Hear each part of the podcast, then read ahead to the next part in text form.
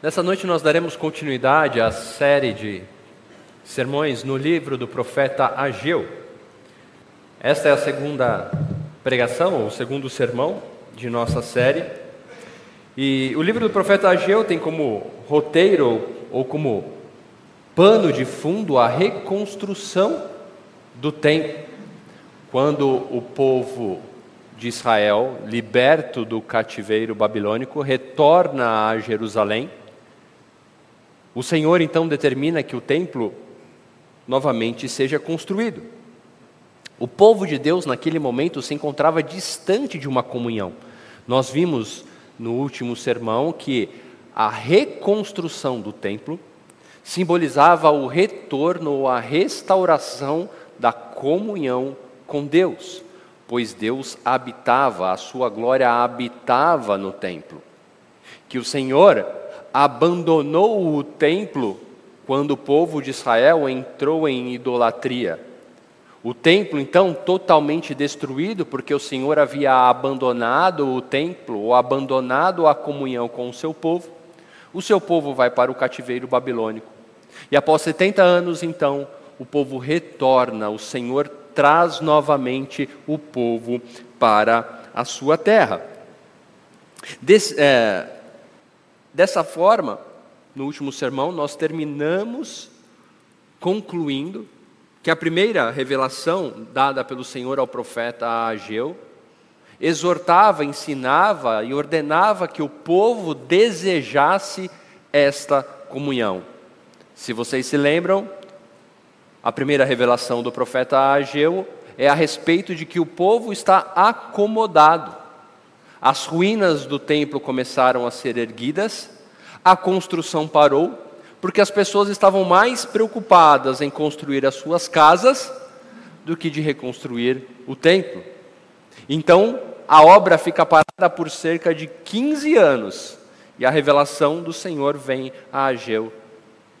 E Ageu então diz: não há prioridade a primeira revelação do Senhor a Ageu ensina ao povo que a comunhão com Deus deve ser a nossa prioridade de vida. Então nós terminamos o capítulo 1 enxergando que o povo reconheceu a necessidade de retornar a uma comunhão com o Senhor, o povo se arrepende, o povo então volta ao trabalho, é assim que termina o capítulo o capítulo 1 e a primeira, os efeitos da primeira revelação dada a Deus para Ageu. Agora voltemos ao, ao, livro do profeta Ageu, nós iremos ler o capítulo 2, versículo de 1 a 9, que se trata da segunda revelação do profeta, a revelação de Deus ao profeta Ageu, nos ensinando um pouco mais a respeito desta comunhão que o Senhor estava reintroduzindo ao seu povo. Acompanhem comigo, Ageu, capítulo 2, versículos de 1 a 9. Diz assim a palavra do Senhor: No segundo ano do reinado de Dario, no sétimo mês, no vigésimo primeiro dia do mês, a palavra do Senhor veio por meio do profeta Ageu, dizendo: Fale agora a Zorobabel, filho de Salatiel, governador de Judá, e a Josué, filho de Josadac, o sumo sacerdote, e o remanescente do povo, dizendo: Quem de vocês que tenha sobrevivido contemplou este templo na sua primeira glória? E como vocês o veem agora? Por acaso não é como nada aos olhos de vocês? Mas agora o Senhor diz: Seja forte, Zorobabel Seja forte, Josué, filho de Josadac, o sumo sacerdote. E vocês, todo o povo da terra, sejam fortes, diz o Senhor, e trabalhem, porque eu estou com vocês, diz o Senhor dos exércitos. Segundo a aliança que fiz com vocês quando saíram do Egito, o meu espírito habita no meio de vocês. Não tenham medo. Pois assim diz o Senhor dos Exércitos: Daqui a pouco, mais uma vez eu farei tremer o céu, a terra, o mar e a terra seca. Farei tremer todas as nações, e serão trazidas as coisas preciosas de todas as nações, e encherei esse templo de glória, diz o Senhor dos exércitos. Minha é a prata, meu é o ouro, diz o Senhor dos exércitos. A glória deste novo templo será maior do que a do primeiro, diz o Senhor dos exércitos. E neste lugar darei a paz, diz o Senhor dos exércitos. Até aqui a palavra do nosso Deus. Vamos orar? Senhor, diante de Ti nos colocamos certos de nossa incapacidade de compreendermos, ó Pai, a profundidade da Tua palavra. Por isso, diante de Ti, pedimos que Teu Santo Espírito nos conduza nessa tarefa, abrindo os nossos olhos, o nosso coração, dobrando os nossos joelhos, nos submetendo à tua palavra e sabendo que ela nos foi dada para isso, para nos trazer próximos a ti em comunhão.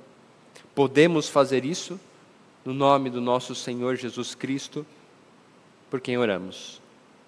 Amém. Notem que a segunda revelação da parte do profeta Ageu nos ensina que, embora nós tenhamos o desejo da comunhão com Deus como prioridade, é claro que a nossa comunhão com Deus, por diversas vezes, é enfraquecida pela nossa ineficiência e incapacidade de conduzi-la. Por mais dedicados que sejamos, acabamos por nos enfraquecer, sendo necessário que sejamos encorajados, que sejamos fortalecidos. E o Senhor sabe disso. O Senhor sabe que você não consegue. O Senhor sabe o quanto isso é difícil para você, manter comunhão com Ele. O Senhor sabe que a nossa fé é vacilante e sujeita ao enfraquecimento dessa comunhão. O Senhor conhece a nossa falta de perseverança e a fragilidade em mantermos nossa posição. E o primeiro ponto do sermão dessa noite é a realidade da nossa deficiência em manter comunhão com Deus. Isto é uma realidade. Somos deficientes em manter uma comunhão com Deus. E o texto que nós lemos, a revelação do Senhor a Ageu, a segunda revelação, nos mostra isso. Eu não sei se você percebeu, mas se você ler o capítulo, o versículo anterior, o versículo 15, quando o povo então se anima, parte para a reconstrução do templo, a revelação seguinte se dá a um mês depois.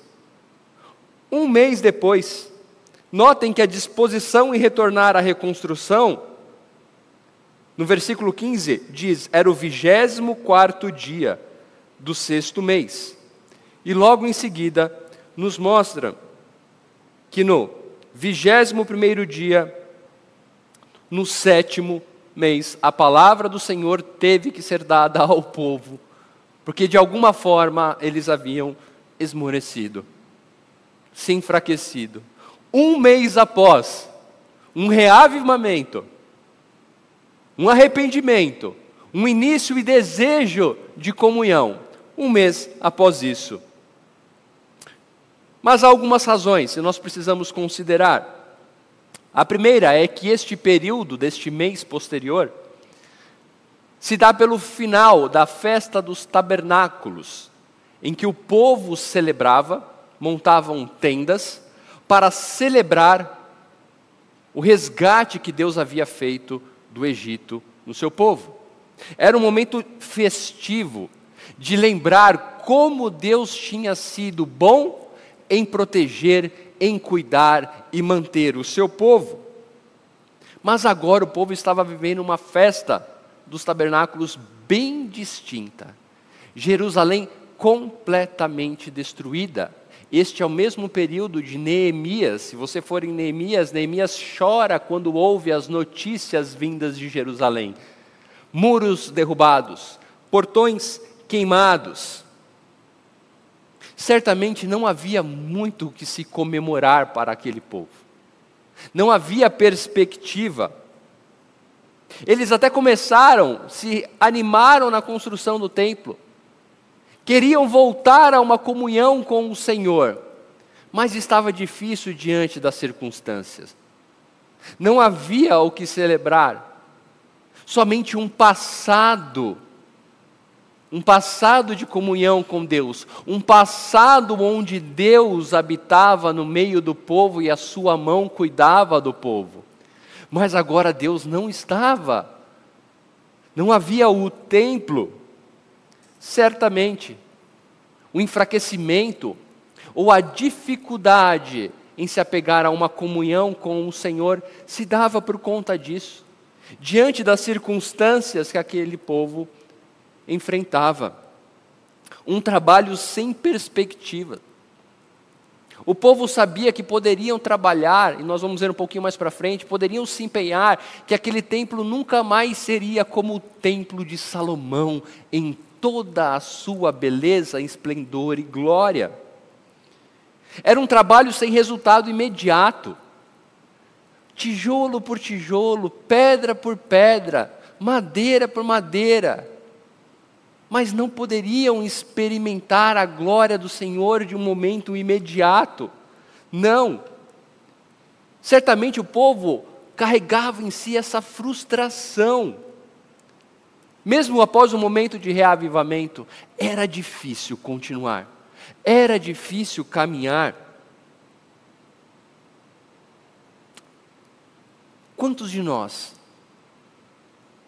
não passamos por momentos de reavivamento, não passamos por um fortalecimento com um desejo de estar mais próximo do Senhor, de manter uma comunhão com Deus. Mas, frente à menor das circunstâncias difíceis, isso se enfraquece. Buscamos ao Senhor mas rapidamente nos enfraquecemos nesta comunhão. Ao menor problema, a menor dificuldade, a qualquer perspectiva contrária às nossas expectativas, essa comunhão se enfraquece. Isso é o que estava acontecendo com o povo, uma frustração. Não conseguiam enxergar algo que lhes fizesse se apegar a esta comunhão ou manter-se apegado a ela. Esta é a realidade do povo e esta é a nossa realidade. Devemos compreendê-la, devemos aceitá-la no sentido de que sabemos o quão somos fracos quando falamos de comunhão com o Senhor. De como somos sensíveis às circunstâncias que nos cercam de como somos frágeis ao menor abalo que a nossa segurança possa ter, seja uma segurança financeira, saúde, perspectivas, planos frustrados. A nossa comunhão com Deus é frágil. Mas o alento que Deus dá ao seu povo nessa questão e a nós hoje é que Ele sabe ele sabe dessa fragilidade, ele sabe dessa fraqueza. E ele nos dá a força necessária para continuarmos nesta comunhão. Vejam que no versículo 3, Ageu lembra àqueles que viveram no tempo da existência do templo de Salomão. O Senhor manda dizer: Quem de vocês que tenham provido, sobrevivido contemplou este templo na sua primeira glória? E como vocês o veem agora? Por acaso não é como nada aos olhos de vocês? O livro de Esdras nos ensina que quando o povo volta a Jerusalém, aqueles que viveram no período do templo, quando vem o templo sendo reconstruído, Tente imaginar a cena: homens pegando pedras, colocando em carrinhos de mão, trazendo uns pedaços de madeira para começar aqueles senhores que tinham visto aquela glória do templo de Salomão. O livro de Esdras diz que choravam amargamente. Enquanto alguns choravam de felicidade por estarem voltando para de voltarem para a terra de Jerusalém, de começarem, aqueles que lembravam do que tinham experimentado com o Senhor, choravam amargamente. Mas a palavra do Senhor, tanto a esses novos, como aqueles de, maior, de uma maior idade, que vivenciaram é: sejam fortes. Vejam no versículo 4, a palavra do Senhor diz: Mas agora o Senhor diz. Vejam que no versículo 3 deixa claro que o Senhor não tenta esconder a situação. O Senhor não vira para o povo e fala: Olha, não é bem assim, gente. Acho que dá para dar um jeito. Não, o Senhor diz: realmente, é miséria. Realmente, o meu templo foi destruído porque eu o deixei, porque vocês me deixaram. E a minha comunhão se afastou de vocês. O cenário é trágico. Mas o Senhor nos consola. Versículo 4: Mas agora o Senhor diz: Seja forte, Zorobabel Seja forte, Josué, filho de Josadaque, o sumo sacerdote, e vocês, todo o povo da terra, sejam fortes. Sejam fortes. Essa repetição, essas três colocações, sejam fortes, sejam fortes, sejam fortes, é como a língua hebraica utiliza para dar ênfase em algo. O hebraico ele não tem superlativo no sentido de sejam fortíssimos ou sejam muito fortes. Não. O hebraico, quando repete os termos, é a ênfase que está dando. Se no hebraico você quisesse falar que alguma coisa era muito alta, você não ia falar é altíssimo, você ia falar isso é alto, alto, alto. Então, quando Deus diz seja forte, seja forte, seja forte, Ele está nos ensinando que devemos perseverar diante daquela realidade de sabermos da nossa fragilidade. A realidade é: somos frágeis. Somos deficientes no sentido de não conseguir manter comunhão com Deus. Mas devemos ser fortes. O Senhor nos ensina que, apesar de nossa deficiência, da nossa fragilidade, Ele nos concede esta força, essa capacidade. E essa capacidade ela é abrangente. Vejam, Zorobabel era o líder político, Josué o líder religioso, e todo o povo deveriam ter essa força. A capacidade que o Senhor nos dá de permanecermos de nos esforçarmos, de lutarmos por uma comunhão com Ele, advém dele em abrangência. E olha que interessante quando ele cita o povo da terra. Ele diz: e o povo da terra precisa ser forte. O que o Senhor está dizendo aqui é dando um adjetivo ou uma conotação de que o povo está onde deveria estar. O povo dessa terra, o povo está onde deveria estar de volta à terra que eu prometi, de volta à terra que eu lhes dei, de volta à terra onde emanaria leite e mel enquanto eles me obedeciam. O Senhor conhece a nossa fraqueza. O Senhor nos encoraja a permanecermos fortes, porque este é o propósito dele para o seu povo. O Senhor tem um propósito e o manterá. Mas algumas questões ainda podem ser apro aprofundadas. Ser forte para quê? Para que, que nós precisamos ser fortes? O texto diz: sejam fortes e trabalhem. Sejam fortes para agir. Sejam fortes para buscar comunhão comigo diante da fragilidade, seja forte em se esmerar em buscar comunhão com o Senhor. Dedique-se, empenhe-se, continue a fazer o trabalho. Mas como? Como ser forte? O texto continua: trabalhem, por quê? Eu estou com vocês. Trabalhem, porque eu estou com vocês. A força necessária para que possamos, para que experimentemos, para que experimentemos dessa comunhão, vem do Senhor. Está na presença dele em nossa vida, no meio do seu povo. O Senhor habita no meio do seu povo, o Senhor habita no coração dos seus. Essa deve ser a nossa crença, essa deve ser a sua razão. Isso deve ser o que te motiva, diante da tua fragilidade em manter uma comunhão com Deus, a buscá-la cada dia mais, a lembrar-se cada dia pela manhã que você é um fraco, mas que o Senhor te capacita e por isso você vai se esforçar. Porque do Senhor vem a força, do Senhor vem a capacidade. Nosso Senhor, o único Deus que existe, ele não muda com o passar dos dias, ele não muda com o passar dos meses, ele não muda com o passar dos anos, das décadas, dos séculos e dos milênios. Sabe o que eu quero falar com isso? Que no dia de hoje, em 2023, Deus continua sendo o mesmo Deus que falou ao povo de Israel por meio de Ageu. Não há variação.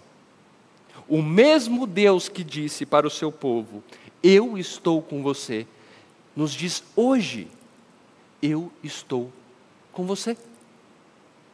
Eu capacito, seja forte. Seja forte no ano de 2023 para continuar a trabalhar na comunhão com Deus. Ele é o mesmo Deus da aliança feita com seu povo. A aliança feita que libertou no Egito, como ele diz no próprio versículo 5. Segundo a aliança que fiz com vocês quando saíram do Egito. O mesmo Deus que libertou o povo o seu povo do Egito, é o seu Deus. Não há distinção, o Deus de Israel e agora um novo Deus, o Deus do Antigo Testamento e o Deus do Novo Testamento.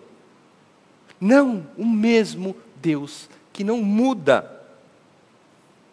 Sabe o que isso deveria produzir em nós? Se você não sabe, a palavra de Deus nos ajuda. Como termina o versículo 5? Não tenham medo. Não tenha medo. Mesmo sabendo que você é fraco, mesmo sabendo que você, por muitas vezes, diante de circunstâncias da sua vida, enfraquece a sua comunhão com Deus, saiba que o Senhor está com o seu povo e capacita o seu povo a trabalhar nesta comunhão. Não tenha medo. O Senhor continua o mesmo. O seu espírito continuará a habitar no seu povo. Nossa força está em crermos no poder do Deus, que é o nosso Deus, como fonte da nossa capacidade. Deus nos chamou para sermos teu, seu povo. Deus nos capacitou a ser o seu povo. Por isso, o desejo por experimentar dessa comunhão é a expressão de que cremos nesta realidade. Sabe como você experimenta da comunhão com o Senhor quando você compreende a sua fraqueza? Mas quando você confia que no Senhor você poderá continuar perseverando e voltando à comunhão, e voltando a buscar a Sua vontade. A Sua graça nos conduz a viver segundo a Sua vontade. Se a sua fé não trabalha sobre esses alicerces, você deve viver numa angústia. Se você não se importa em averiguar como está a sua comunhão com Deus por meio destas questões, não por meio das suas questões, mas em avaliar como está a sua comunhão com Deus, em se esforçar em conhecer a Sua vontade, se esforçar em obedecer a Sua vontade, se esforçar por abrir mão dos seus desejos quando a palavra de Deus mostra que isso está errado. Esta é a expressão de alguém que tem comunhão com Deus. A preocupação, o desejo, o medo de se distanciar da palavra de Deus, a tristeza quando confrontado com o pecado. Esta é a expressão que Deus requer do seu povo. Não adianta dizer, ah, eu estou enfraquecido numa comunhão com Deus porque Deus não tem me capacitado o suficiente. Desculpa esfarrapada. O texto nos ensina, a palavra de Deus nos ensina, eu estou com você. E se eu estou com você, você é capaz de perseverar, você é capaz de buscar, você é capaz de lutar contra aquilo que te distancia de mim, diz o Senhor. A vida cristã se trata muito mais daquilo que te leva a fazer algo do que propriamente do que você faz. Preste atenção. A sua vida como um crente está muito mais atrelada com aquilo que te leva a fazer algo do que propriamente aquilo que você faz. Sabe por quê? Porque existem muitas pessoas que fazem coisas boas, corretas, moralmente aceitáveis, mas que não creem em Cristo Jesus, que fazem obras benéficas, que vivem uma vida aparentemente ou moralmente correta, mas que não fazem isso por reconhecer que esta é a vontade do Senhor. Conhecemos a doutrina da graça comum em que o Senhor abençoa as pessoas, refreando a maldade na terra. Vejam só qual é a diferença entre uma pessoa que vive moralmente aceitável e um crente que vive da mesma forma. Você já parou para pensar nisso? O que distingue? Você deve conhecer aquela pessoa que normalmente nós usamos essa expressão muito errada, mas que dá este exemplo: nossa, aquela pessoa é tão boa, só falta ser crente. Falta tudo. Falta tudo, porque essa é a essência. Essa é a essência que nos move não somente para as ações imediatas, mas para além da eternidade. A vida cristã está muito mais moldada por aquilo que te leva a fazer o que você faz, do que propriamente pelas suas ações. Pelas suas ações, você conhecerá e examinará como a sua fé anda. Quando o Senhor age em nossa vida, Ele molda a nossa fé para que possamos experimentá-la em nossas ações. Você já parou para pensar nisso? Que aquilo que você faz, segundo a vontade de Deus, são meios pelo qual Deus, são meios pelos quais Deus lhe proporciona experimentar comunhão com Ele. É isso que Efésios 2 nos lembra que nós somos salvos pela graça, não por meio de obras, mas que estas obras Deus preparou de antemão para que andássemos nela. Quando você obedece a Deus, quando você segue a vontade de Deus, o que você está fazendo é experimentando a ação de Deus em sua vida.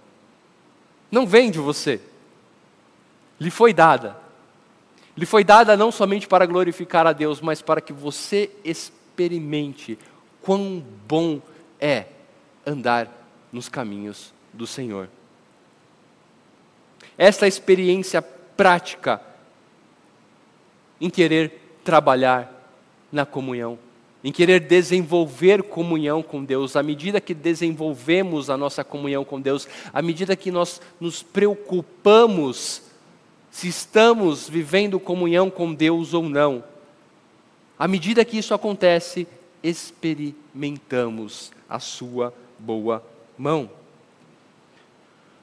O quanto você tem experimentado da comunhão com Deus na sua vida? O quanto você tem sentido o agir de Deus em sua vida? O quanto suas ações expressam a sua fé de que Deus age na vida do seu povo. O quanto você acredita que isso realmente aconteça. o quanto você realmente acredita que a tua salvação está totalmente atrelada pelo seu desejo de comunhão com Deus. Ou quanto a tua salvação, ou quanto o teu cristianismo está atrelado pelas experiências que você tem. Quando segue, ama e obedece à vontade de Deus. E como último ponto, se diante da nossa deficiência ou da nossa fragilidade, e não conseguirmos manter essa comunhão, Deus nos ensina que Ele está conosco e nos capacita a isso. O texto nos ensina que o Senhor nos insere em Suas promessas. Vejam o versículo 6 até o versículo 7. Pois assim diz o Senhor dos exércitos: Daqui a pouco, mais uma vez, eu farei tremer o céu e a terra, o mar e a terra seca. Farei tremer todas as nações, e serão trazidas as coisas preciosas de todas as nações, e encherei este templo de glória, diz o Senhor dos exércitos.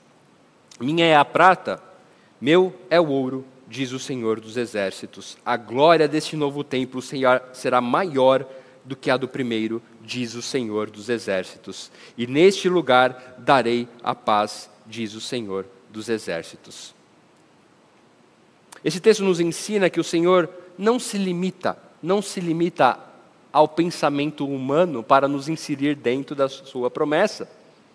Vejam que aqui nós temos um cumprimento duplo, aquilo que nós chamamos de cumprimento duplo das profecias. Um cumprimento no tempo presente daqueles que receberam e um cumprimento posterior.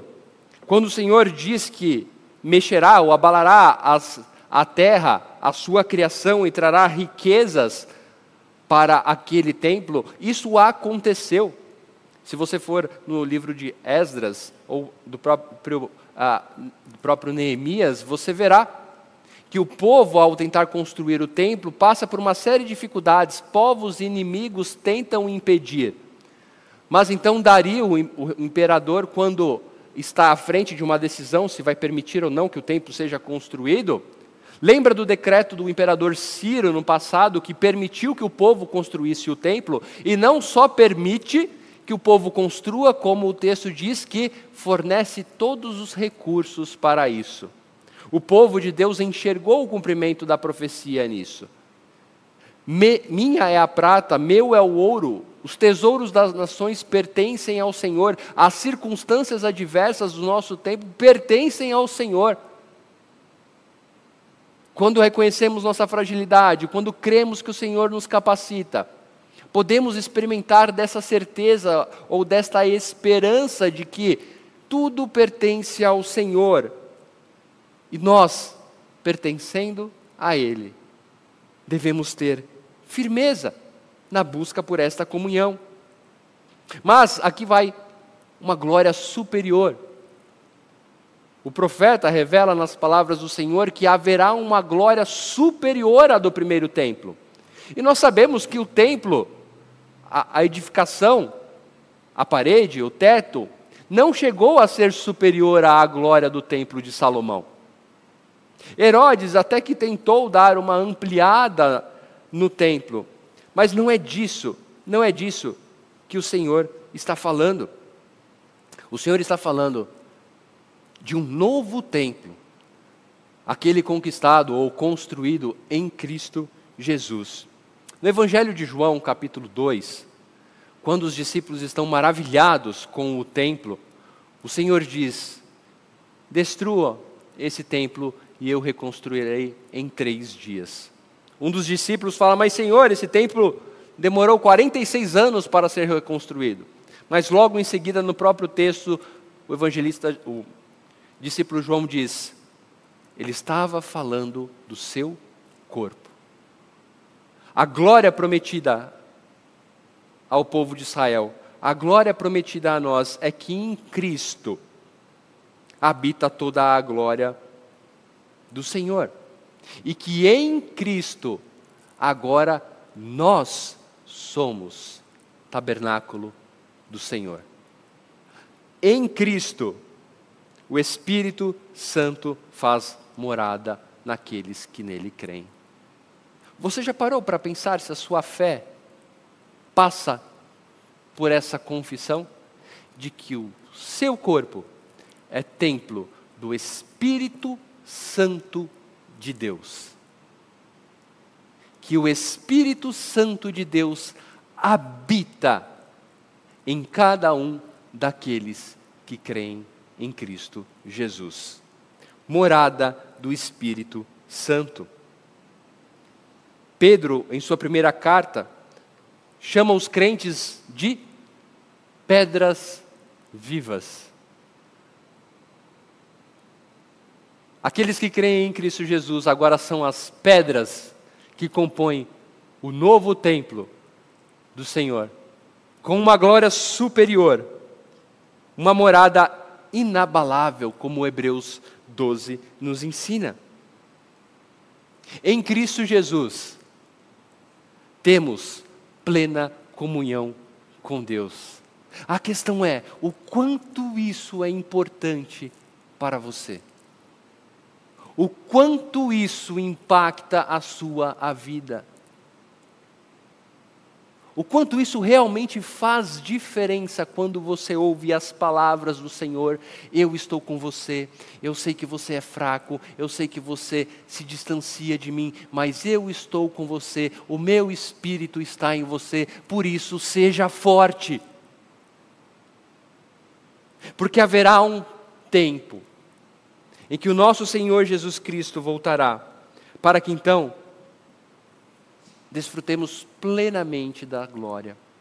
E vejam o contraste do versículo 6 até o versículo 9. Todas as vezes que o Senhor é citado, ele é citado como o Senhor dos exércitos, o Senhor que tem o poder, o Senhor que vence as batalhas. E o texto termina: E darei a paz. E darei a paz. Isso era importante para aquele aqueles crentes que estavam naquele momento com Jerusalém totalmente destruída. Saber que o Senhor dos exércitos, o Senhor que vence batalhas, estava no meio deles. E que, mesmo diante da fragilidade em manterem comunhão com o Senhor, Deus capacitaria e que eles deveriam ser fortes, perseverantes, para desfrutar desta glória novamente. Mas e para nós? O que isso vai impactar a sua segunda-feira de manhã? O que olhar para as Escrituras e saber que Deus sabe exatamente o quanto somos fracos em relação à comunhão com Ele? O quanto isso vai mudar a sua vida? O quanto saber que Deus conhece quem você é, e por conhecer quem você é, ele cuida de você. Ele capacita você a continuar buscando ter comunhão com Ele. E fazendo isso, você experimentará desta comunhão e de todas as promessas cumpridas em Cristo Jesus. Isso não pode ser algo abstrato. Isso não pode ser algo simplesmente ah,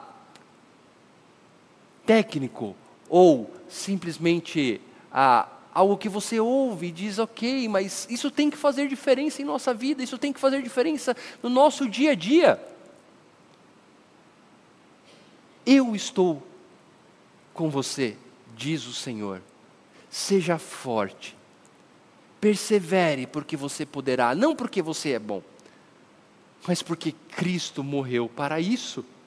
Cristo morreu para que você pudesse dizer não para certas coisas. Cristo morreu para que você pudesse buscar outras coisas que satisfazem o seu Senhor. Esta é a obra de Cristo, que o Espírito Santo habite em cada um daqueles por quem ele morreu. E que comecem a viver segundo esta realidade. Portanto, saiba que o Senhor conhece a sua deficiência em manter comunhão com Ele. Mas creia que o Senhor tem todo o poder para te fortalecer a buscar e continuar nesta comunhão. E confie que as promessas do Senhor fazem parte da sua vida. Enquanto você luta, enquanto você é forte, porque o Senhor lhe capacita para isso em Cristo Jesus. Que possamos ter esta alegria, que você possa ter essa alegria no coração de falar isso mesmo. O que a Bíblia está falando é a respeito de mim. Eu que desejo comunhão com o Senhor, eu que sei que sou fraco, mas eu que sei que em Cristo eu posso. E por conta disso, de ouvir a palavra do Senhor, eu vou continuar sendo forte, porque eu quero cada dia mais experimentar das promessas do Senhor. Que, seja, que essa seja a sua alegria, que esse seja o meu desejo, que essa seja a nossa caminhada como cristãos. Vamos orar? Senhor, muito obrigado, ó Pai, pela tua boa palavra. Obrigado porque o Senhor nos ensina quem o Senhor é. Obrigado porque o Senhor nos ensina quem nós somos. E obrigado porque o Senhor manifesta como Cristo, ó Pai, nos restaurou, nos trouxe, ó Pai, para diante de Ti. Obrigado pela obra de Cristo Jesus que mudou, mudou completamente a nossa existência. Obrigado por nos ensinar a respeito da nossa fraqueza, para que pudéssemos compreender o poder, a glória de tua ação em nossa vida. Que isso, Senhor, seja aquilo que nos motive, que isso seja aquilo que venha à nossa memória, que o teu Santo Espírito nos lembre em dias difíceis, em horas difíceis, de que o Senhor está conosco, que não devemos ter medo. Por favor, Senhor, nos lembre, fale aos nossos corações, nos incomode para que possamos estar em comunhão com o Senhor. Pedimos isso porque cremos nisso. E é no nome do Senhor Jesus que oramos. Amém.